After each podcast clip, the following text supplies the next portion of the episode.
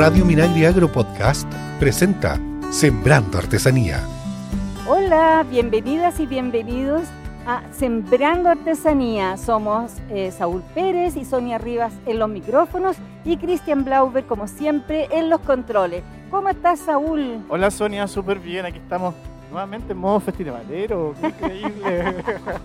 Oye, debería, yo, yo, creo que nosotros ya deberíamos empezar a sacar los pañuelos para, que, para que nos empalmemos al tiro con el 18, la fiesta patria. Ya estamos ya en septiembre. Sí, pues. Qué alegría, qué alegría. Y tiqui, tiqui, ti, vamos a ir a las empanaditas. Oye, de esos temas vamos a hablar hoy día. Mira, Tenemos una tremenda invitada que nos comparte el Ministerio de las Culturas, el Arte y el Patrimonio eh, Josefina Herrera nos va a acompañar hoy día. Ella tiene harto capital cultural respecto a estos temas. No vamos a hablar precisamente del 18 ni fiestas patrias, porque son muy 90, sino que vamos a hablar un poco de nuestros cultores y cultoras, ¿cierto? Y el desafío que tenemos como, como Estado también para darle salvaguardia y continuidad a sus quehaceres y oficios. ¿La presentas tú o la presento yo? Eh, yo creo que tú la conoces mejor en tu calidad de vicepresidente de la Fundación de Artesanía de Chile. bueno, la voy a presentar. Bueno, Josefina Herrera es licenciada en Historia y magíster en Historia del Arte.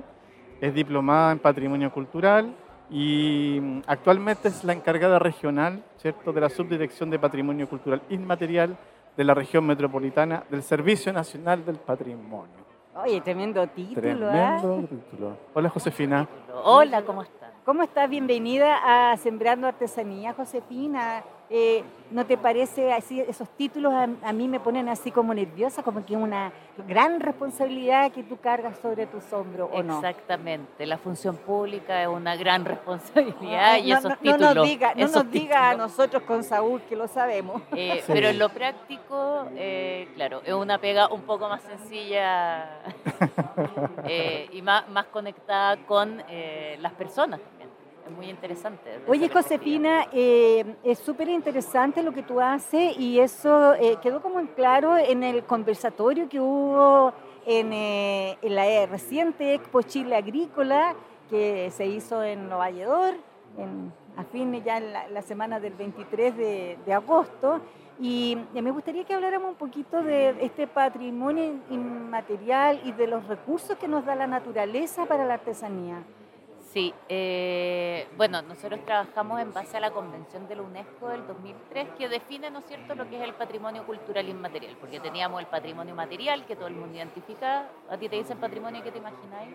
Yo me imagino ruinas, me imagino historia, me imagino lugares eh, donde uno conoce cosas de los ancestros. Claro pero también el patrimonio, en el fondo, a lo que vamos con el patrimonio cultural inmaterial son todas aquellas tradiciones, expresiones, manifestaciones que van más allá de lo material mismo. ¿Cierto? Y que se transmiten de generación en generación, que implican un conocimiento universal muchas veces, ¿no es cierto?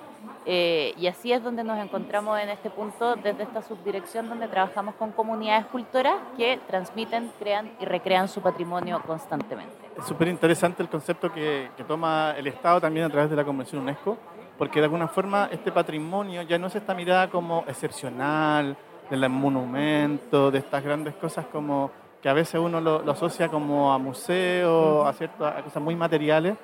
En cambio, el patrimonio cultural y material nos lleva a lo cotidiano también, a, aquella eh, mirada desde, lo, desde lo, simple también, porque tiene que ver con nuestros valores y con nuestra identidad.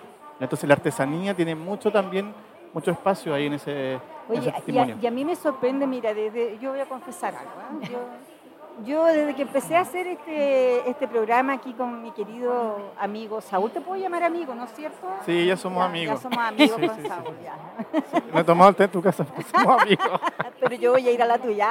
A Chiloé. A, Chiloé, voy a, pescar un, bote y me voy a ir a Quillón. ah, vamos a ir justo con Christian Blauer, ¿viste? Mira, ya es que tenemos hartas invitaciones.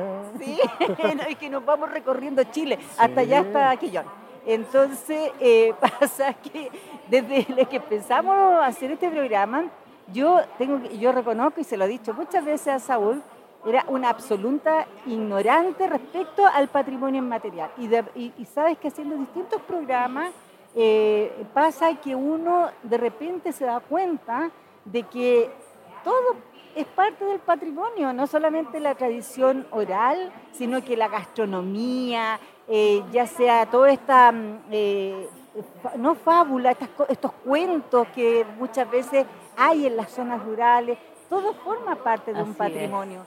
Y eso es lo bonito porque al final estamos insertos dentro del patrimonio y nosotros también estamos haciendo patrimonio. Efectivamente, bueno, un poco el, concepto de patrimonio cultural inmaterial tiende a eso, a reconocer el patrimonio vivo, que es un patrimonio en el fondo, ustedes lo pueden ver con las artesanías, ¿no es cierto?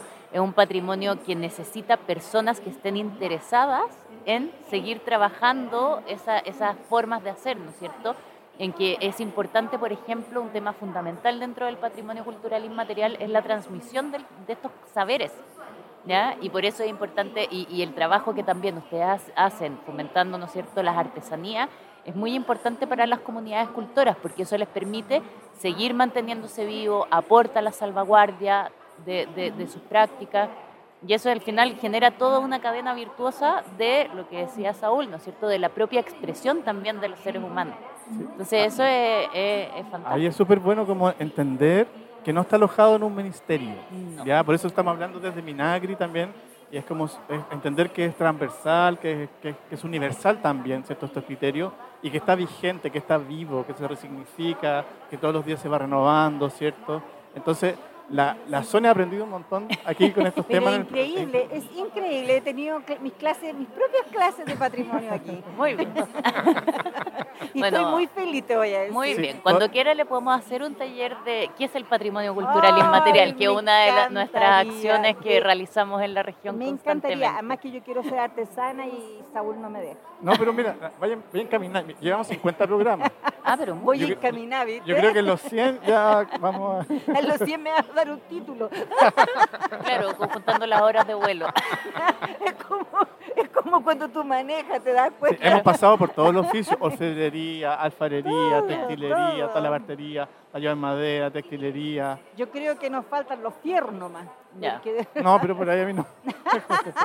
pero, pero la Sonia, la, verdad que tiene muchas habilidades, ya que vamos a hablar desde, vamos a sincerarnos con la Sonia, muchas habilidades también para incorporar estos temas también. Yo he visto como en otros en otros lugares también ha hablado bien de la artesanía, ¿cierto, Sonia? Sí, totalmente, totalmente. Oye, ¿y sabes lo que a mí me gusta de la artesanía? Eh, mira, hace unos días vi una mm, arpillera y me, o sea, era una foto de una arpillera y inmediatamente me llevó a una época en que se hicieron famosas las arpilleras en este país.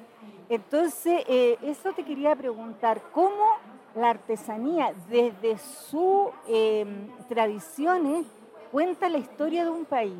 Bueno, el caso de la arpillera es bien interesante, y les puedo contar más, porque estamos trabajando también en un proyecto con arpilleristas de la región metropolitana que este año ingresaron al registro del patrimonio cultural inmaterial, fueron reconocidas como patrimonio cultural inmaterial por el Estado de Chile. Eh, pero efectivamente, lo que tú comentas, o sea, las artesanías son formas de expresión, y eso mismo es lo que hace y también, y también las artesanías son, son formas de expresión que, que, que, están presentes en nuestro entorno. Entonces, eso también genera este, esta rememoranza, este volver hacia, que nos traen recuerdos, que hay una historia también, hay un tema de memoria muy implicado dentro de lo que es el patrimonio cultural inmaterial, que es fundamental. O sea, no sé, eh, volviendo al caso de las artesanías, o lo que tú decías de las arpilleras, las arpilleras se hicieron famosas en una época, o no sé, las gredas de Pomaire, ¿no es cierto? Uno tiene gredas de Pomaire en su casa, o tuvo en la casa de su abuelita, o tuvo en la casa de sus papás. Entonces eso mismo es lo que nos lleva a identificar estas artesanías y llevarnos a estos espacios de memoria. ¿Ya? que es súper interesante eso también, es, esa relación que hay entre el patrimonio cultural y, y una de las primeras arpilleristas famosas fue Violeta Parra. Pues. Sí, pero la técnica luego varía con la Vicaría de la Solidaridad. pero ella, claro. A la lleva a Europa esa técnica. Eso sí, si tú le dices a la arpillerista, ah, usted hace como las de la Violeta Parra, te dicen no, porque eso es lanigrafía. Sí, ahí hay distinciones también respecto a la técnica. Sí. Ya la técnica y también entender si lo consideramos manualidad o artesanía, pero desde el mundo más tradicional se considera artesanía más allá que los materiales sean de reciclaje, ¿cierto? No sean materiales nobles, tal cual, pero hay un sentido súper ético, testimonial muchas veces, reivindicativo, y habla también de, de, comunidades o poblaciones o personas como dejadas a un lado y que a través de, este formato expresan un, momento. ¿ya? Entonces, cuidado también con la banalización muchas veces del trabajo en arpillero. Te quería preguntar respecto a eso, que a veces pasa. Sí, también pasa. Bueno, por eso mismo la comunidad arpillerista de la región metropolitana, porque, a ver, eh, las arpilleras, bueno, surge la, tradición, ¿no es cierto?, durante la época de la dictadura, ¿no es cierto?, el alero de la Vicaría de la Solidaridad, y luego, eh, con el estallido social, viene un resurgimiento de la práctica de las arpilleras. Y empiezan a aparecer otras formas de arpillera. No sé, por ejemplo, ocupan bordados mucho más, mucho más escritos en los bordados, cosas así. Entonces ahí la comunidad arpillerista dijo, bueno, nosotros también tenemos una tradición que no queremos que se pierda, queremos salvaguardarla. Hay una comunidad cultura y por eso ellas mismas también accedieron, ¿no es cierto?, a eh, este registro del patrimonio cultural inmaterial, a ser reconocidas por el Estado como tal, justamente con esta idea de poder salvaguardar su práctica y poder si bien se entiende que el patrimonio vivo, el patrimonio cultural inmaterial va cambiando a través de los tiempos, sí mantener como ciertos parámetros para poder decir esto es una arpillera de este tipo o esta es de las modernas. ¿ya? Entonces, esa, esa, es una de las herramientas importantes para la salvaguardia, el ingreso de las comunidades culturales al registro del patrimonio cultural inmaterial. En el estallido social se da como una plataforma o como un lienzo de expresión de las disidencias muchas veces, o tipo de disidencia o minorías también. Y también hay espacios de encuentro, ¿ya? pero como tú dices, las alpinistas también definen como una forma, un modelo, un contexto también donde se aplica. Hay un mundo campesino también mucho más profundo que trabaja el bordado, claro. ya como Ligüeino, por ejemplo, o como otras localidades donde hay un bordado campesino que mm, habla de su imaginario, de su gallinitas, de sus corderitos, de la trilla, de una casona, desde sacando del horno de barro el pancito, ¿cierto? Desde las sus flores, desde las diferentes estaciones. Eh, ¿Conoces ese, ese, tipo de expresión en la mantelería principalmente? Sí, también. Eh, bueno, de hecho hay un hay, hay distintos grupos. Bueno, hay en el están las bordadoras del Baker que están en el extremo austral. Eh, y los manteles. Copilemu. Copilemu, también, bueno. Pero el nombre de Copilemu, Wikilemu, que está ahí el bucket, sí. Ahí, no, y es súper interesante también lo que tú comentas, o sea, el, el, el, el, imaginario que utilizan es completamente distinto, pero también está, eh, tienen en común que van todos a la realidad en la que viven. Y eso es súper interesante respecto de estas labores. Una historia, una experiencia de vida. Cuéntanos, Sembrando Artesanía. Estamos conversando acá en Sembrando Artesanía con Saúl Pérez y Josefina, eh, se me olvidó tu apellido, Herrera. Herrera, sobre el patrimonio a raíz también de que se han hecho conversatorios eh, con cultores sobre lo que significa el patrimonio inmaterial. Recordemos que Josefina es encargada regional de la Subdirección de Patrimonio Cultural Inmaterial de la región metropolitana, nos acompaña equipos eh, esta actividad que se, que se, hizo en la Expo Chile Agrícola 2023. Josefina, ¿qué te pareció este seminario y conversatorio con Kevin Elías, talabartero de Curacaví? ¿Qué opinaste un poquito de, la experiencia de conocerlo y de que él nos compartió?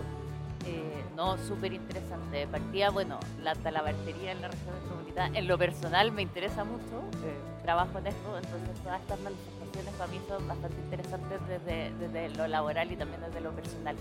Eh, no, considero que la labor que hace él es impresionante. O sea, a ver, eh, o sea, de partida él siendo un autodidacta respecto de la talabartería, que es algo bastante rescatable. O sea, a pura intuición. Aprendió solo. Interés, mm. aprendió y también lo que encontré muy interesante. Y, perdona, y siendo bien Lolo, ¿ah? siendo bien o sea, a los 12 años 12, 13 años. Sí, es una cosa increíble.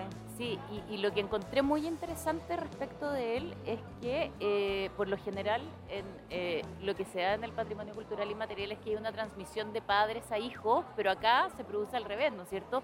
Él empieza a, descubrir esto y luego su mamá eh, viene a, a trabajar con él, ayudarle y se da como una, una especie, podríamos decir, transmisión inversa, pero, pero súper interesante, o sea, en verdad rescatable y ojalá que pueda enseñar y a muchas otras personas para que esta práctica también no se pierda. A mí me llama mucho la atención también que ha sido reconocido por sus pares, pero gente mayor, Claro. ya con mucha experiencia, que tampoco son de transmitir mucho, pero sí han visto el, el hacer, la, la- la- la- la- su, su capacidad de entender los procesos, de entender también lo, lo complejo que, que- que es transformar esta materia prima, que no es muy dócil, Claro. en un objeto de valor. ¿ya? Entonces yo creo que hay que nos va a dar algunas sorpresas más adelante. Sí, ¿cierto? yo también Pero, creo. eh, gran valor que un gran valor que tiene, que tiene Kevin. Oye, sí, ¿sabéis que a mí lo que me sorprende es cómo eh, aprende desarmando cosas? Porque generalmente uno desarma las cosas y siempre te sobran tornillos, te sobran piezas y después no sabes cómo armarlo. No retuviste, básicamente. No, no sé, es que como, como Claro. que pasa eso. Entonces, esto, eh, hacer, aprendi- aprender desarmando y hacer lo mismo, pero con esa precisión, porque todo esto es una ciencia, no es que Sí, eh, para un lado llega a 5 centímetros y para el otro llega a 10, te fijas, tiene que tener toda una geometría, hay todo un trabajo detrás de eso para que quede todo perfecto. Y eso lo logra solo. Y eso a mí me sorprende mucho. Que como, o sea, cuando hay ganas, y también lo que hemos hablado otras veces, Saúl, de que muchas veces la artesanía nace de una necesidad. Y él tenía una Claro. necesidad. Había necesidad, tenía que volver Claro. del cerro. Claro. Y, no iba- y tenía que volver y armar su cabalgadura nuevamente y llegar. Claro, y no tenía los recursos para andar comprando eh, eh, una Sí. silla nueva ni Sí, nada. no, es, es interesante. Y a su vez también como este momento como en que tiene que definirse si él va a ser dibujante técnico en un, Claro. en- en- del municipio, que tenía un sueldo, estaba, estaba como, era un- una persona de trabajadora nomás simplemente, ¿cierto? A ser independiente y él formarse su, su- su historia y él construirla y decide por el- lo último. Ser independiente y construir su historia y se define como atalabartero y se queda ahí. Sí, ¿sabes? y le ha ido Y muy joven. bien, y le ha ido Sí. muy bien. Además que es un oficio que se había ido perdiendo acá en la región metropolitana. Sí, sí, eso también me llamó la atención. Yo decía, bueno, talabarteros, como que uno imagina, no sé, más hacia, yo, yo conozco hacia la sexta región, pero en la metropolitana no, como que ya no escuchaba tanto. Y entonces, en verdad, por eso insisto, ojalá Kevin se anime a, a también transmitir sus conocimientos a otras personas, que, que esto no se pierda y no se quede solamente ahí. Eso Oye, Josefina, que- ¿y desde ahí qué espacios tiene el ministerio para poder alojar esta inquietud que tú también propones de que él pueda ser una- un, un transmisor de este conocimiento dado su juventud también y, y tiene destreza también para, No, para claro. ser continuador? Sí, bueno, lo que nosotros trabajamos por lo general, puedo hablar de lo que hacemos desde Patrimonio Cultural Inmaterial, una vez que las, la- las tradiciones ya están, ¿no es cierto?, eh, en registro, reconocidas por el Estado, se generan talleres también de valoración, eh, talleres para que eh, las comunidades, el entorno de las comunidades cultoras conozcan el trabajo que hacen estas comunidades cultoras y así puedan apreciar y valorar lo que está en sus territorios. Eh, y esa podría ser, por ejemplo, una Yo creo estrategia el que se pudiese hacer. registro es como... Y el proceso, eh, claro, o sea, nosotros siempre partimos desde el registro. ¿no? Nuestra primera acción respecto de las comunidades es informarles sobre qué es el patrimonio cultural inmaterial y luego decirles, bueno, está esta puerta, ustedes si quieren pueden hacer una solicitud ciudadana para que el Estado les reconozca y les dé como la ficha, eh, el timbre, hola, tú eres patrimonio cultural inmaterial. Eh, es de acuerdo con quiero, la ¿viste? Convención UNESCO, ¿no ¿Cómo? es Ese sello es el que yo quiero. Tienes que hacer una solicitud ciudadana. Bueno, y en eso también es bastante destacable eh, el, el cómo se, se arma el proceso, porque el proceso de registro es al revés de lo normal. Por lo general uno jura que el Estado va a buscar, pero no, acá es la comunidad la que solicita. Y el Estado dice, ah, la comunidad lo dice, bueno, nosotros lo avalamos. Entonces también eso es bien interesante. Oye, y respecto, de- volviendo al tema del patrimonio, eh, otra de las cosas que, que hemos visto también es que muchas veces eh, las personas que están trabajando en artesanía eh, se necesitan la materia prima. Claro. Y esa materia prima no hemos dado cuenta, bueno, con el cambio climático no hemos dado cuenta que no es infinita, No. que es finita, o sea, que se puede acabar en un momento determinado. Entonces, ¿cómo ahí, eh, cómo ahí entra a jugar la sabiduría de las personas para no agotar su materia prima? Bueno, claro, primero eso, como la sabiduría para no agotar la materia prima, buscar eh, formas de poder acceder a esa materia prima. Un caso que tenemos súper interesante es de la cestería Yagán, que ellos ocupan ¿no es cierto? una fibra especial y eh, al final se movieron para conseguir a través de, en el fondo, el apoyo de una fundación, el apoyo de, eh, de la subdirección, ¿no es cierto?, de las direcciones regionales y como la misma comunidad se movió para poder acceder a un espacio en el cual ellos pudieran obtener esas materias primas. Esa puede ser una acción. La otra también es comprender, eh, bueno, fomentar el cultivo y el Estado puede apoyar bastante y eso es una de las medidas, ¿no es cierto?, a través del, de, las distintas eh, opciones que tenemos dentro de la subdirección, ¿no es cierto?, con las comunidades con que trabajamos, de poder generar, ¿no es cierto?, este, estas conversaciones para poder fomentar esto. Y bueno, y también ver otras opciones de materialidades, que eso también ha sido súper importante, o sea, como entender eso.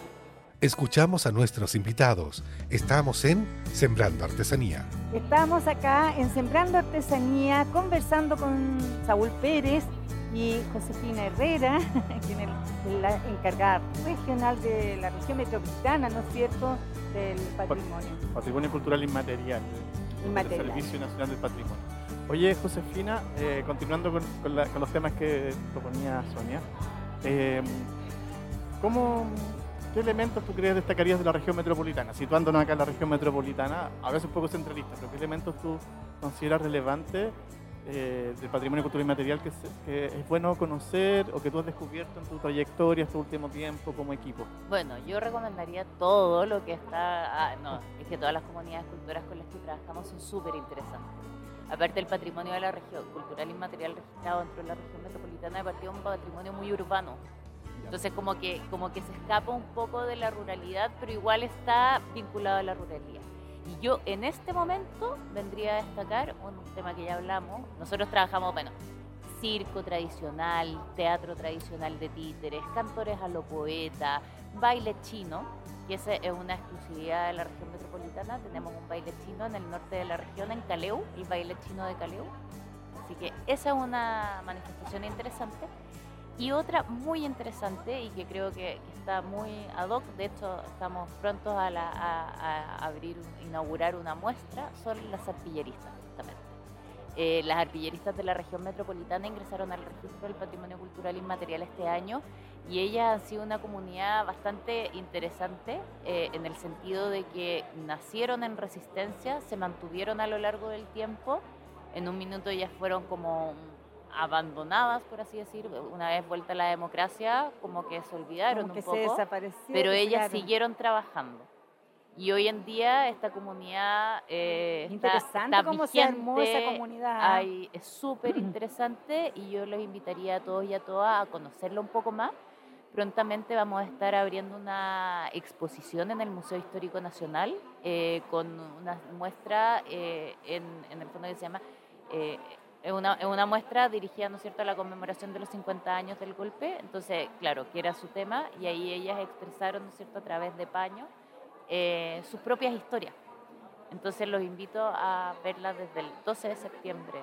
Oye, ¿cuáles son las comunidades de artilleristas en, en, la región metropolitana que tú tenemos, son tenemos hay artilleristas que están en Lo Hermida, hay en Pedro Aguirre Cerda, eh, hay en Huechuraba en, y de, también en Pudahuel, o sea, como que en muchas comunas.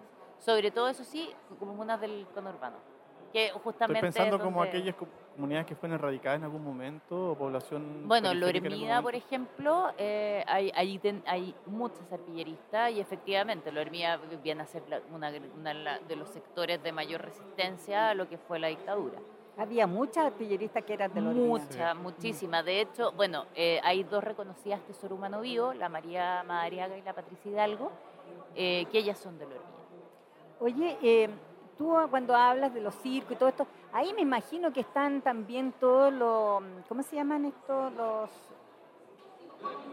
que van con su chinchín. Con ah, los organilleros chinchineros también, también están dentro del Porque registro del patrimonio es algo que se ha ido perdiendo, ¿no? Y, de repente aparecen y la gente se aglomera a verlo. Entonces es como muy bonito eh, que haya personas que todavía mantengan su organillo con su loro, Así es. que sacaba la carta de la suerte, Y también, por otro lado, los, Los los chinchineros. chinchineros, que Sí. ahora han salido mujeres chinchineras. Sí, hay mujeres chinchineras.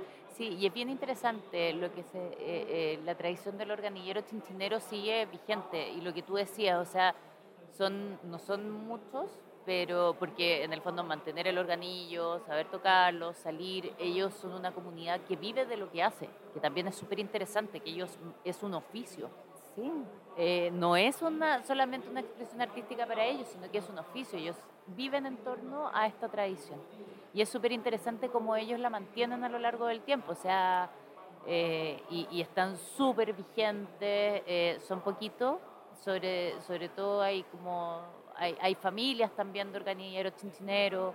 Eh, eh, es súper interesante Es esa que no es fácil hacerse de un organillo. Yo creo No, que- además son, bueno, muchos Sí. tienen organillos que son De del siglo pasado, familiares, y también eh, hay una familia que es la familia Lizana que ellos hacen organillos, ¿ya? pero son carísimos, o sea, aparte la, o sea, es una maravilla abrir un organillo y verlo por dentro y ver cómo Sí. funciona toda esta estructura. Tienen estas músicas ya precargadas. Claro, tienen lo- los rodillos y no y la toda como la estructura, cómo funciona el, el anclaje es una maravilla. Como un reloj. A, a mí me llama mucho la atención de ellos como el ambiente que crean. Es decir, uno está en un departamento y escucha ese ruido y se acuerda, no sé, de los De remolinos, del lorito, que no creo que ahora está, pero el lorito, de los dulces, de la, no sé, de un montón de Del- juegos que estaban asociados. Y los niños, zapitos, los run, run, niños run, bajan igual, bajan corriendo a igual. verlo. Sí, yo creo que es- es- nos habla mucho de nuestra identidad también. Así es. Y mi consulta desde ahí, ¿por qué- ¿cómo surge este, mm, este patrimonio, pero esta manifestación? ¿Cómo, cómo- surge? ¿Como una, eh, una- siempre como desde lo festivo? Claro, la tradición del organillero chincinero surge en Chile. Bueno, los organillos llegan desde Europa y surge en Chile en la época en que no todos tenían música en la casa. A principios de, a finales del siglo XVIII, principios del siglo XIX, no todos tenían acceso a una vitrola, que era lo que había en la época, ¿no es cierto? Entonces el organillero chincinero viene a dar música en las distintas celebraciones. Y bueno, circulaban por las calles, pero también, por ejemplo, se hacían pasar al organillero chincinero para que tocara música, tocara, ¿no es cierto?, su organillo en las celebraciones. Y nace también en el fondo como esta tradición un poco asociada a las festividades, ¿no es ¿cierto? Sí, sobre todo Ahora las Ahora que estamos en septiembre ya se empiezan a escuchar cada vez más organillos y nosotros no- nos reímos porque claro, hablamos con ellos y es como septiembre, no, no, no podemos hacer no nada porque nada. estamos colapsados. Sí. Sobrevendido totalmente. Así es, así es. Oye, esto es súper interesante y podríamos hablar largas horas con José. Sí, porque también están los oficios asociados Claro. a la mantención de este organillo, Sí, a los elementos que se construyen, ¿cierto? Y salen las manioretas. Hay un montón de elementos que también se van asociando también a esto. No, y es súper interesante lo que ella, esto que aportó de lo que también era patrimonio, que era ya no era solamente la cosa tan artesanal, sino que también estos oficios de estos cultores. Hoy yo, lamentablemente estamos terminando este programa, sí, Josefina, y te quiero dar las gracias por haber estado en Sembrando Artesanía, eh, contándonos un poquito sobre lo que es este pa- patrimonio inmaterial que tanta falta nos hace a los chilenos eh, eh, recordarlo y tenerlo es. presente. Entonces, eh, vamos aquí con Saúl a hacer otra ronda más adelante, ¿no es cierto? Sí, con. Josefina. Sí, Josefina, vamos a, estamos invitando a varias actividades que después vamos a promocionar acá, que tenemos actividades en septiembre, luego tenemos el 7, el, el 7 de septiembre tenemos una actividad en el patio de INDAP de artesanos de Ñuble, ¿cierto? Y después en octubre tenemos Liquiñe, que también le vamos a con- a contar un poco eh, en, en qué vamos a hacer con nuestros artesanos. sí. Tienes Sí, que ir. no, por supuesto. Aparte ahí, se nos cruzan, Sí. se nos cruzan los mundos. Así que ven si Josefina, lo que decía Saúl al. Muchas gracias por acompañarnos, muchas gracias por venir a, a Expo Chile Agrícola. Te esperamos nuevamente acá en, el audio de Sembrando Artesanía. No, Sí. muchas gracias a ustedes por la invitación. Encantada de poder también, o sea, y agradecer el espacio de esta radio fantástica para llegar a más personas y que también sepan de estos temas y sepan, conozcan. sepan de estos podcasts. Y los dejamos invitados a que nos sigan en nuestras redes sociales. Estamos en Apple Podcast, en Spotify, en radiominagri.cl, en Twitter y también en Instagram. Eh, chao, chao, cuídense mucho. Chao, chao. Chao. Sembrando Artesanía es una iniciativa de INDAP y FUCOA del Ministerio de Agricultura. Escucha este y otros programas de Radio Minagri Agro Podcast en el sitio web www.radiominagri.cl y síguenos también en Spotify y Apple Podcast.